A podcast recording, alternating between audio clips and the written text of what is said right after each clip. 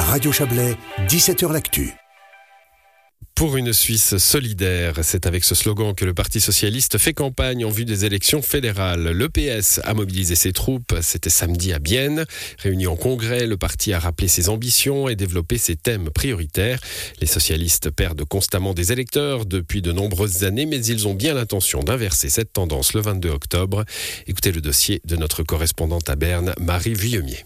Le Parti socialiste reste la deuxième force du Parlement derrière l'Union démocratique du centre et devant le Parti libéral radical.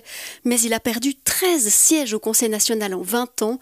Il a même enregistré son pire score de l'histoire lors des dernières élections fédérales avec 16,8% de part électorale. Mais cette fois, les socialistes sont convaincus de pouvoir redresser la barre. Ils ont resserré les rangs et sont allés deux fois plus à la rencontre de la population.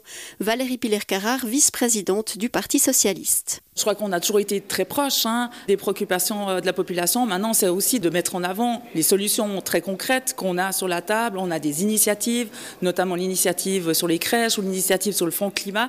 Donc on voit que c'est des propositions qui auront une influence sur les gens. Et je pense qu'aujourd'hui, le discours est aussi compris et entendu par la population. Et ils voient en fait lequel des partis aujourd'hui est son propre lobby et c'est le Parti socialiste. Mais pour le PS, l'enjeu majeur de ces élections se situe au niveau du Conseil des États. Le parti a perdu la moitié de ses sièges à la Chambre haute depuis 2015 et plusieurs ténors se retirent comme Marina Carobio et Hans Stöckli, des places vacantes qui seront difficiles à défendre dans certains cantons. Mais le coprésident du parti, Cédric Vermouth, est optimiste. On a toute une série de potentiels où nous voyons des chances, évidemment dans le canton de Vaud, juste par exemple, peut-être dans le canton de Châtel, où nous faisons une campagne très très proche de la population. Et il y a plusieurs cantons où il serait possible d'avoir une petite surprise, nous y travaillons en tout cas. Pour convaincre, le PS mise notamment sur le thème du pouvoir d'achat.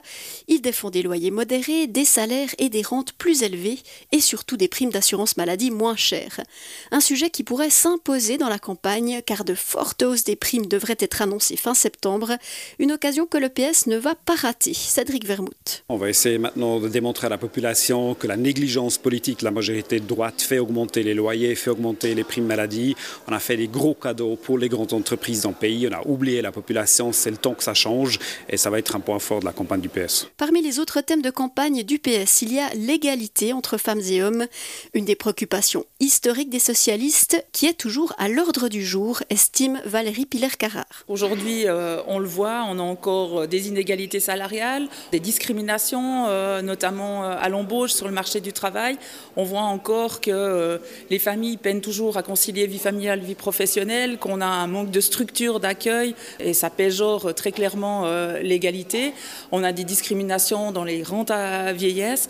Donc c'est vrai que c'est un combat très très fort qui est mené par le Parti socialiste sur ces questions-là. Le troisième thème de campagne du Parti socialiste est le climat et l'énergie, une problématique qui n'a longtemps préoccupé que le Parti des Verts, mais qui ressort aujourd'hui dans plusieurs programmes de campagne à gauche comme à droite.